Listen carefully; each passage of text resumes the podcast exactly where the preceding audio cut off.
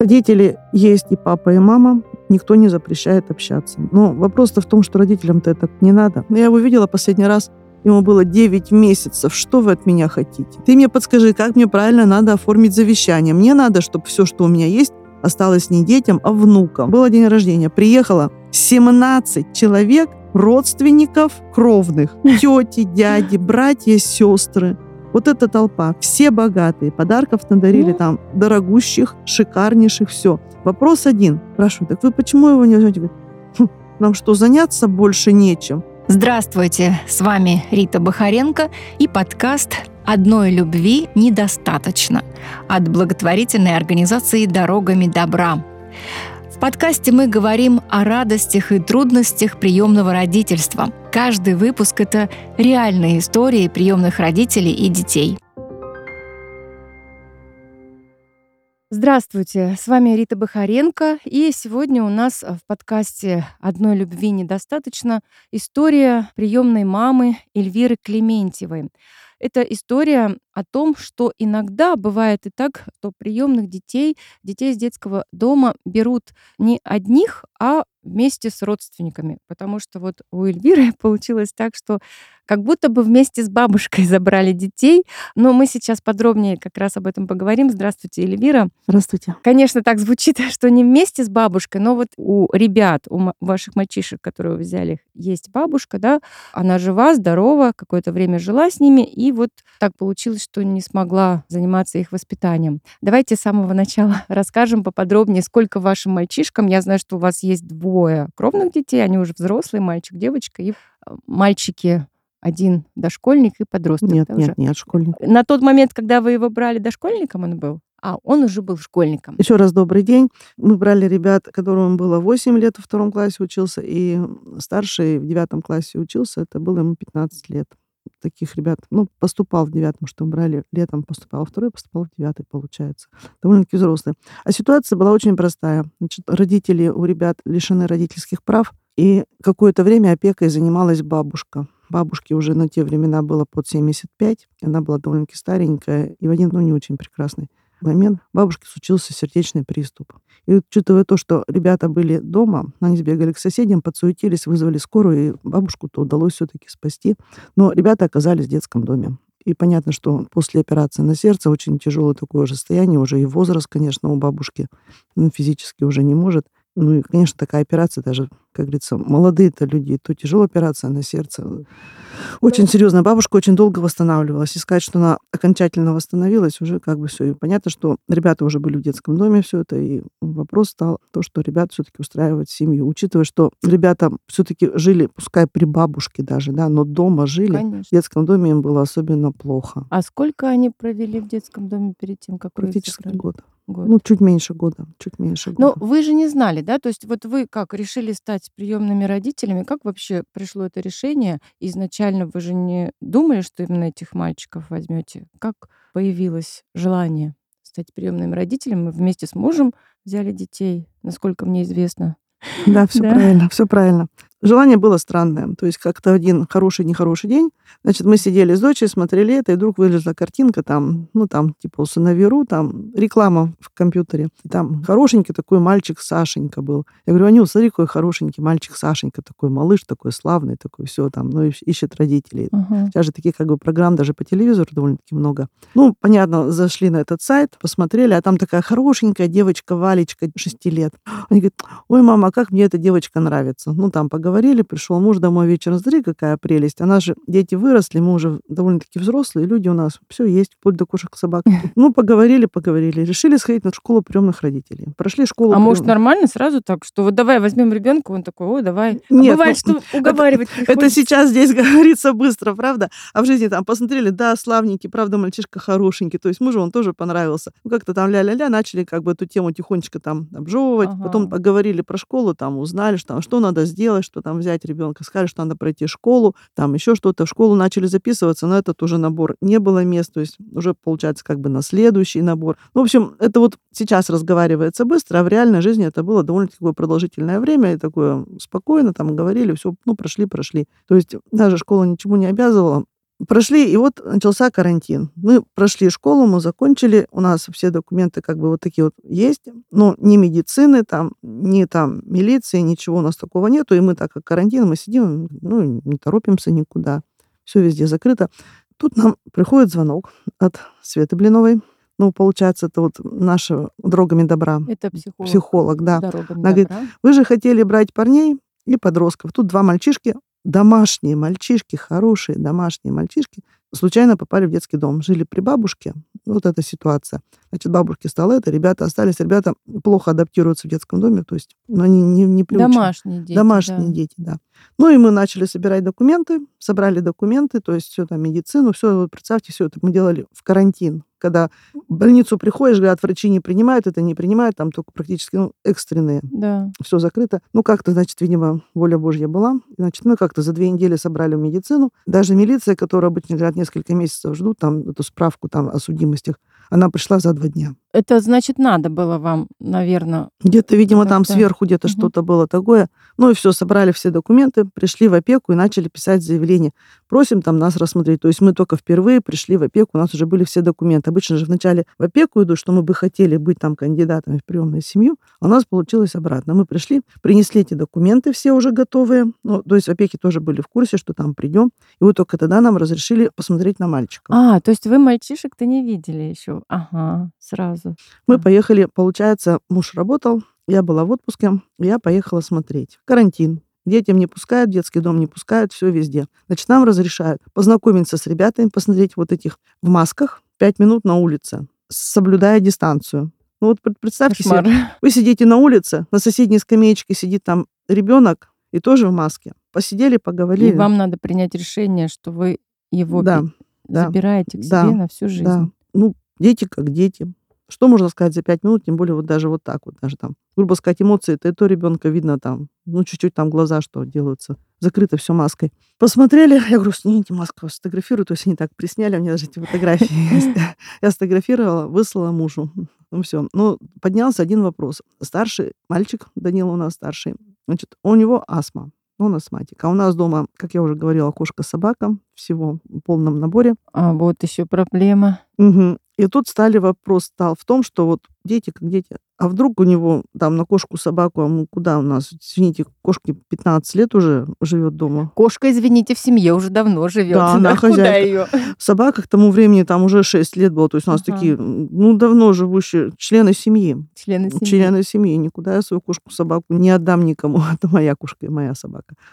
Все, поднялся вопрос. Подняли вопрос и решили, что еще раз можно будет на ребят посмотреть, но уже приехать всей семьей и вместе с собакой. Почему-то на кошку вообще не рассматриваем, что он сказал, что кому-то там ходил в гости, и у него там что-то там было, ну, в общем, что-то там начал там дышать плохо. И там была собака в доме. Ну и все, и мы... Прошло какое-то время, значит, можем посмотреть, дети как дети. И вот мы приехали, привезли собаку, который там весь детский дом дружно пытался трясти, а мы опять только отберем, Данилу даем, сиди с собакой, сиди с собакой, ну, смотреть собаку. Вот там мы приехали уже с бабушкой, вот мы начали. То есть бабушка уже была, мы с ней познакомились. А еще и бабушка была. Бабушка, собака. Вот, в общем, да, все- дочка. состав. Ага. и муж. То есть мы приехали все, и даже бабушка, она говорит, возьмите меня тоже, говорит, там как бы тоже хочу посмотреть. Ну и все, и мы поехали. То есть к тому времени бабушка уже познакомились. Подождите, бабушка ваша или бабушка их? Бабушка их, бабушка А, их. бабушка их. Бабушка их. Вот мы же поговорим сейчас про родственников. Да-да-да. То есть бабушка уже как бы так, и мы с ней в это время успели познакомиться уже, когда съездили, первый раз посмотрели. Нам сказали, познакомьтесь с бабушкой в опеке, потому что, говорит, бабушка вам там может где-то подсказать, там, ну, по здоровью, где-то там какие-то там бумаги, где-то что-то как делать. То есть человек как бы давно занимался ребятами, там, и какой-то опыт есть. Ну, и бабушка, она есть бабушка. И, то есть мы с бабушкой сходили, познакомились, уже переговорили, и когда поехали, говорит, возьмите меня с собой. Ну, мы ее с собой взяли. То есть мы вот, вот такой большой Бабушка тоже к вам попросилась. вот такой делегацией мы приехали. Вот приехали. Ну, понятно, что маленький хватал собаку. А у нас такая маленькая хорошая баллонка. У нас уже таких пород-то нету баллонка. И это такая баллоночка, которая ну, совершенно безобидна. Больше что он может делать, сказать гав. А мы-то привезли его вот к Данилу. А тут его эта тромка. Берет чуть ли там не за горлом, таскает. Там всем понятно, интересно, это вот эта вот маленькая игрушка. Игрушка, меховая игрушка. Такой несчастный. Мы опять его заберем, опять отдаем Данилу. Данил, держи. Ну, в общем, там весь детский дом этим бедным нашим Бимой наигрался. То есть он там, честно, все вытерпел. Ну, вроде бы никакой реакции нет. Аллергии не возникло. Нет. Так, хорошо, подождите, а кошка-то? А кошка-то осталась дома. Так. И вот аллергия то у него оказалась как раз на кошку. Но тогда мы уже ребят взяли. А, Да, то есть мы собаку-то продумали, а кошку-то почему-то мы с собой не взяли, потому что он-то сказал, что где-то ходил в гости к каким-то там друзьям кошкой знакомым. все нормально. И про кошек-то, не знаю, видимо, не сталкивался так. А с собакой-то вот у него было там что-то такое получалось. То есть мы-то привезли именно собаку. А когда приехали уже домой, уже, ну все, ну все нормально, взяли ребят, все. Практически вот, ну, каких Бог послал. Не выбирали мы их никак. Я, честно, еще раз повторю ту же фразу. Я не представляю, как выбрать. Потому что два раза ездила в детский дом, когда мы еще ходили в школу приемных родителей. Вот на них смотришь, их всех жалко. Конечно, да. Их всех жалко. Понимаю. И вот выбрать самому, что вот, вот этого мне вот больше нравится, и вот этого мне не нравится. Там же этот придет и скажет, а я тоже хочу там или что-то еще. Я, честно, В том-то и дело, они все выбегают все. сразу и, смо- и понимают, зачем пришли. не понимаю, зачем пришли. Да. Так, вы приехали домой, а там кошка. А там Что кошка. делать? Достали брызгалку И, и как и сейчас? начали таблетками. В общем, таблетки практически, и это все. Вместе взятая кошка у нас 15 лет уже жила к тому времени. Понятно, что мы свою кошку уже никому не отдадим. Сейчас нормально. Вы Нормально знаете, привык? у него вот, этот, вот эта вот реакция была, но, видимо, она постепенно у него как-то... Видимо, у него организм все равно адаптировался к нему. Потому что первое время была страшная реакция. А кошка, как назло, еще к нему подойдет, там помурлыкает. Мы уже, Катя, не ходи, Катя кошку забылась. Катя, ну нельзя, Катя, нельзя. А она все равно, видимо, то ли чувствует, то ли не чувствует, тоже ей тоже же интересно посмотреть новые члены семьи. Она же тут хозяйка, ей же тоже надо. Конечно. А если маленький-то там ее может обидеть, а этот он понимает, что это безобидно, то есть не обидят. Она к нему. Ну, первое время было тяжело вот в этом отношении. Ну, все прошло. Ну, сейчас притерлись. Да, Но это у вас совершенно была спокойно. адаптация Да, а кошек, животным. собак. Вот. Ну, тема сегодня была про бабушек. И получилось, что вот бабушку-то мы как с собой в детский дом взяли. Потом, значит, приехали. Значит, она нам там помогала с документами, то есть помогала там, что там. Мы ребят взяли и сразу в ночь уехали отдыхать на Волгу в палатках, чтобы все дружно познакомились и адаптировались, чтобы нам никто не мешал.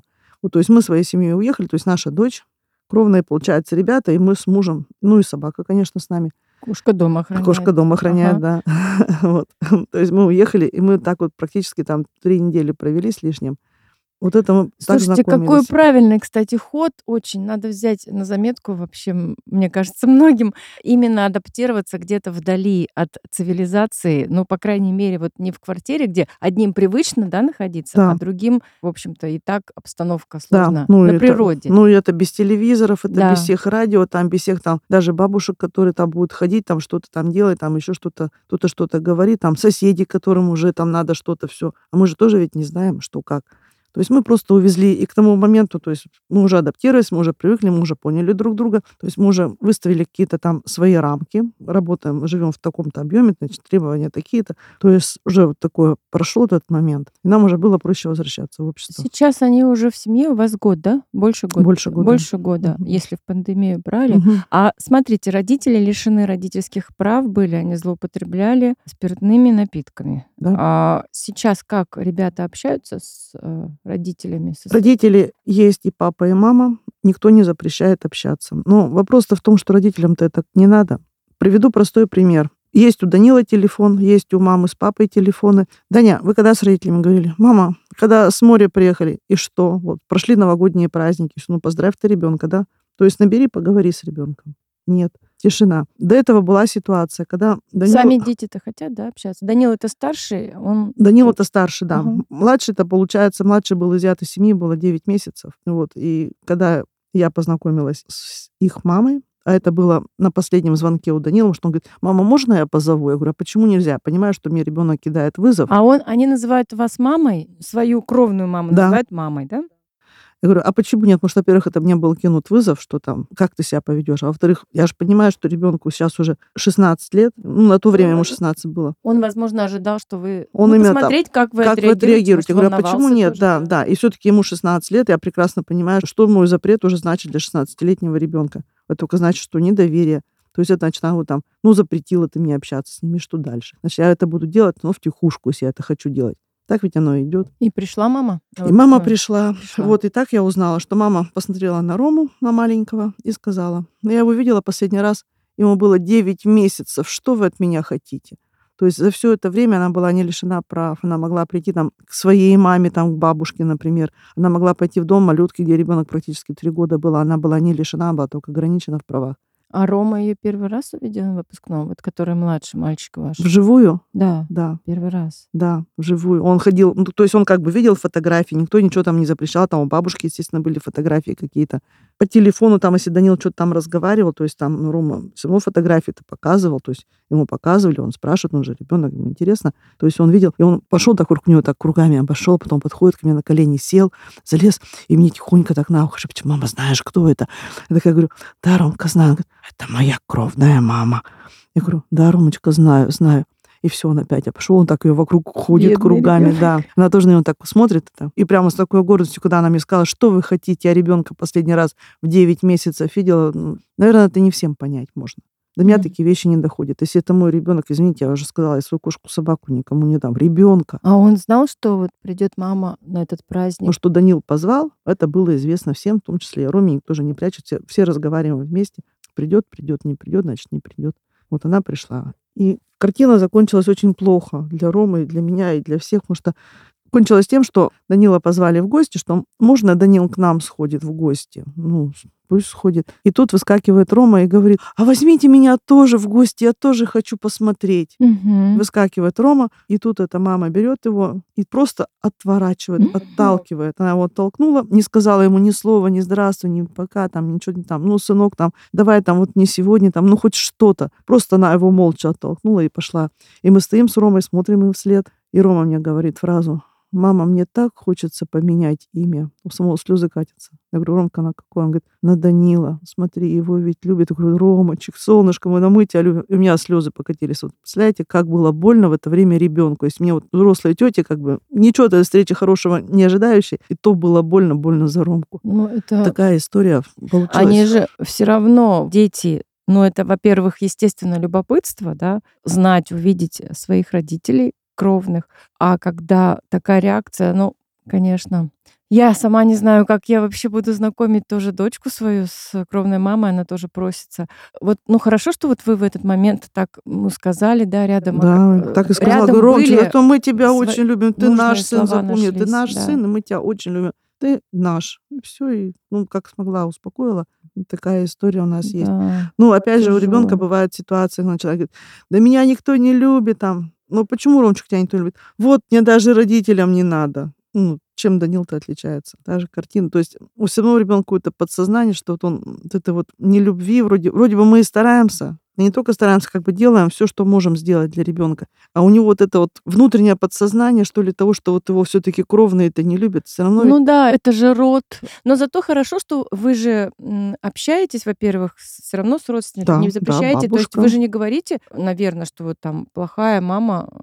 Потому что я вот тоже, кстати, слышала о том, что самое главное здесь не говорить какие-то там отрицательные вещи. То, что они видят, они сами видят. Потому что ребенок сразу начинает воспринимать, что что он это, что-то это не значит так. я плохой, Мгм, это да, я что плохой. Вот. А когда он там подрастет, конечно, сам разберется. Благотворительная организация «Дорогами добра» проводит сбор средств на открытие дополнительной группы школы приемных родителей. Вы можете принять участие в сборе и пожертвовать любую сумму при ссылке в описании к этому выпуску. Дане, наверное, в этом отношении, кстати, легче. Да, не в этом да, отношении легче. Ну, вас. во-первых, с ним очень много папа занимается. То есть мне очень много муж с ним занимается. Он на такой мужской работе учит там всему. Он с ним очень много говорит там на все темы, в том числе там про интимные какие-то там отношения. С же там у Данила там свои какие-то отношения, у него там девушка есть своя, которая они там встречаются, что-то еще. То есть они с ним проговаривают там всякие эпизоды, все. Его почему-то вот, хотя у него вот он телефон в руках в любой момент набери, позвони. И ему почему-то вот как-то вот, видимо, он всё равно вот это вот в детстве какую-то эту любовь-то в семье при, при- принятие это имеет немножко. Ему, видимо, не так, как Ромке, это обидно. Ну да, база какая-то есть. Тем более Рома, если у вас три года был вообще в детском доме, это доме малютки, да, да, в доме маленькие. малютки, А потом еще, считайте, вот тут уже, когда они с Данилом, Данил-то первый раз попал, вот когда мы брали уже их, то есть ну, практически год они здесь были, тоже ребята. Ну, а что касается бабушки, мы всегда говорим Данилу, бабушке надо помочь, бабушке надо там, продукты, надо сходить в магазин, помоги сумки донести, бабушке сердце больное, бабушка старенькая. И он с удовольствием ездит. Тот же Ромка, например, может сказать, мама, а можно я пойду к бабушке в гости? Мы в парке с бабушкой погуляем. подожди, Ром, ты почему спрашиваешь меня? Я не против, но при условии, что бабушка там может, бабушка, может быть, себя плохо чувствует, а ты сейчас тут... То есть набираем бабушки, с бабушкой там разговариваем, там бабушка, если может, он там ходит к ней в гости, не могут с ней в парк сходить, там куда-то на аттракционы съездить. Ну, просто даже просто в парке погулять. То есть что-то такое. Ромке, Ромке-то это приятное. Ну, и бабушка с ним общается. Бабушка ведь тоже представитель Конечно. рода, кстати. И это ее внуки, у нее Да, сердце да, болит. вот Если уж так даже сказать, бабушка тут начала мне советоваться. Говорит, подскажи мне, как мне сделать правильно? Я ведь скоро умру. Я говорю, ну, причем, ну, как бы я не поняла вначале, просто говорит, ты мне подскажи, как мне правильно надо оформить завещание. Мне надо, чтобы все, что у меня есть, осталось не детям, а внукам. А у меня же дети смогут обжаловать это завещание. Они же как бы в первую очередь. Я говорю, как они смогут обжаловать? Говорит, ну вот сейчас вот эта вот дочь, которая бросила пацанов, она сейчас захочет эту квартиру получить. Это она ее дочь, да? Да. Э, Она мама, мама. Да, да, да, Мама. мама, да.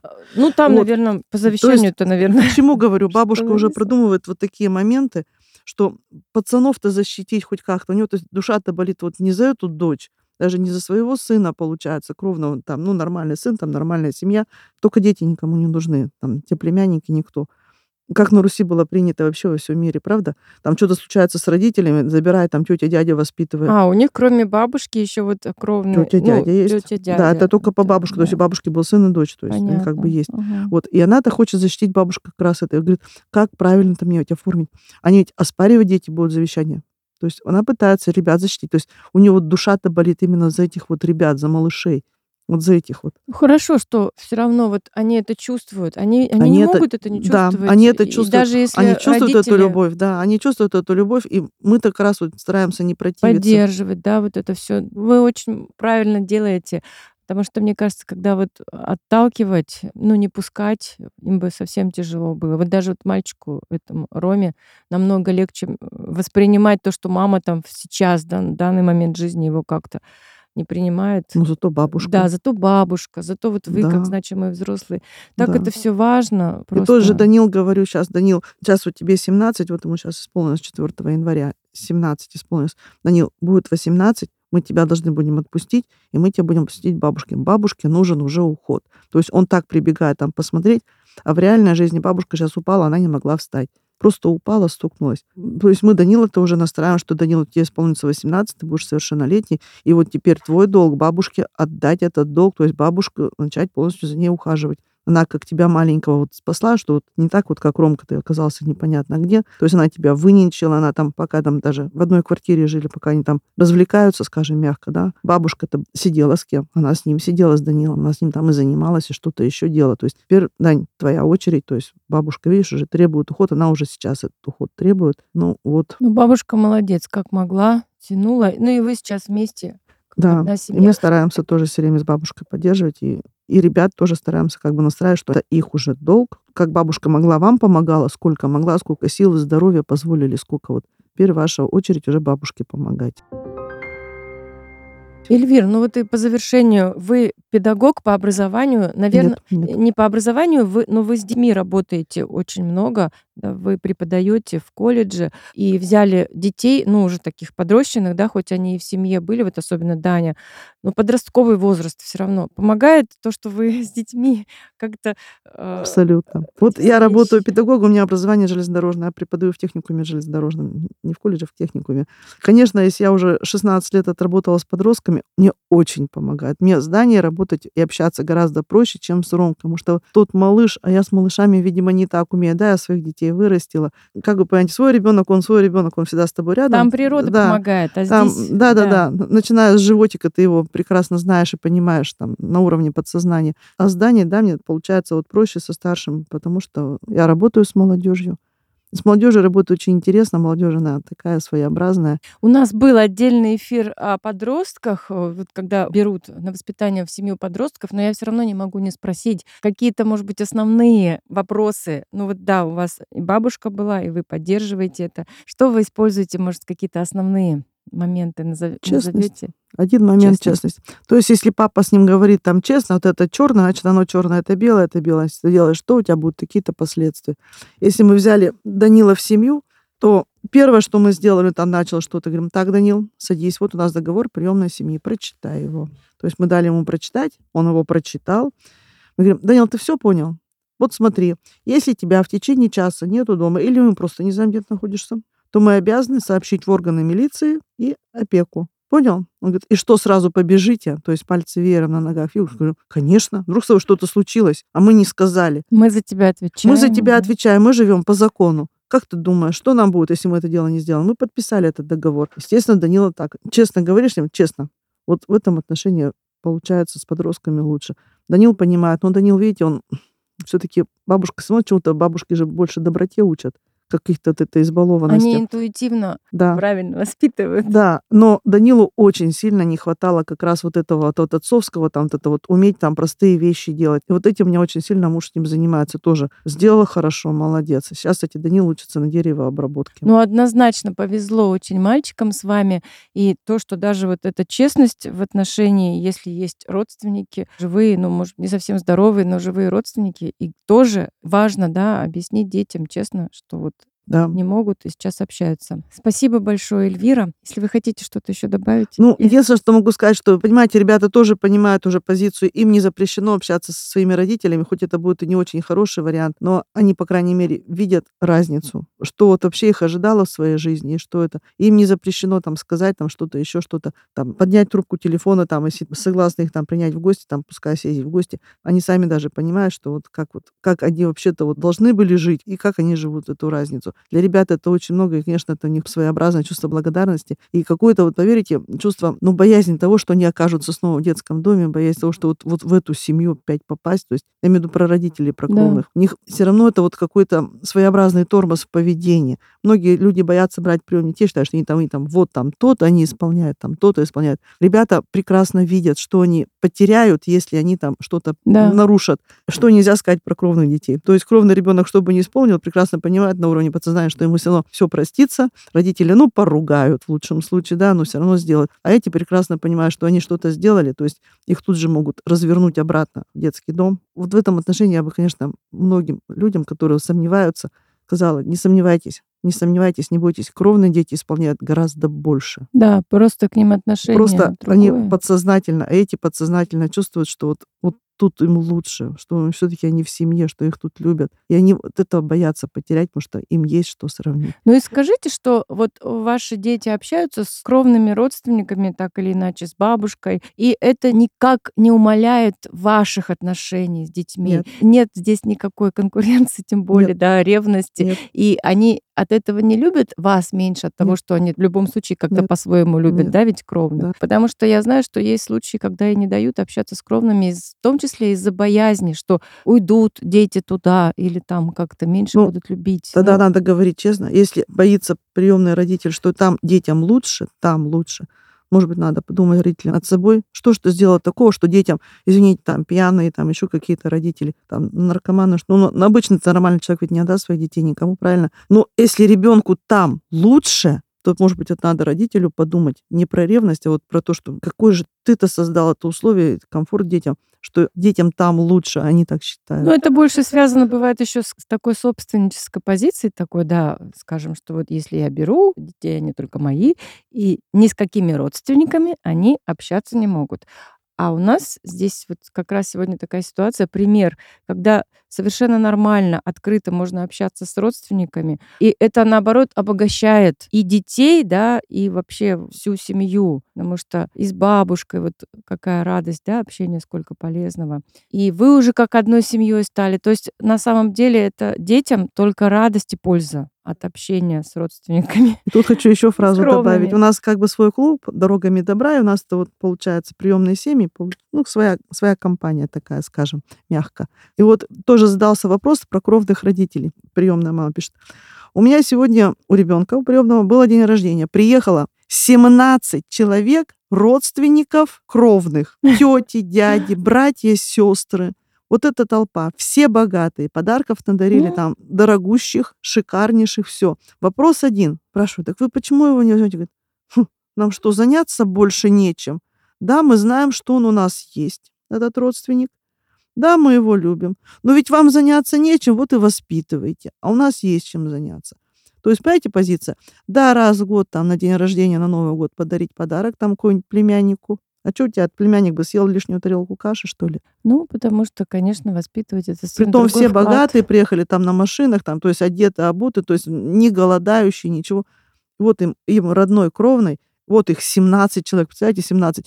Когда она это написала, у нас свой сайт равный равному, когда она это написала, я подумала, боже мой, 17 человек, куда принять-то только квартиру какую надо, вот такую толпу принять родственников. Вот в том числе для того, чтобы развеивать такие мифы, что приемным родителям якобы нечем заняться, и поэтому они берут детей. Вот для этого мы и говорим об этом в нашем подкасте «Одной любви недостаточно». И, Эльвира, спасибо вам большое за эту беседу. Сегодня мы говорили о том, что иногда в семью приходят не только приемные дети, но и родственники их, да, и родители, что это совершенно нормально, и ничуть это не умаляет э, никаких теплых доверительных отношений, и можно также нормально жить в семье, растить детей, и это только радость всем от этого. Поэтому не нужно бояться. Спасибо, Эльвира, вам за эту интересную историю. Благодарю. Спасибо большое.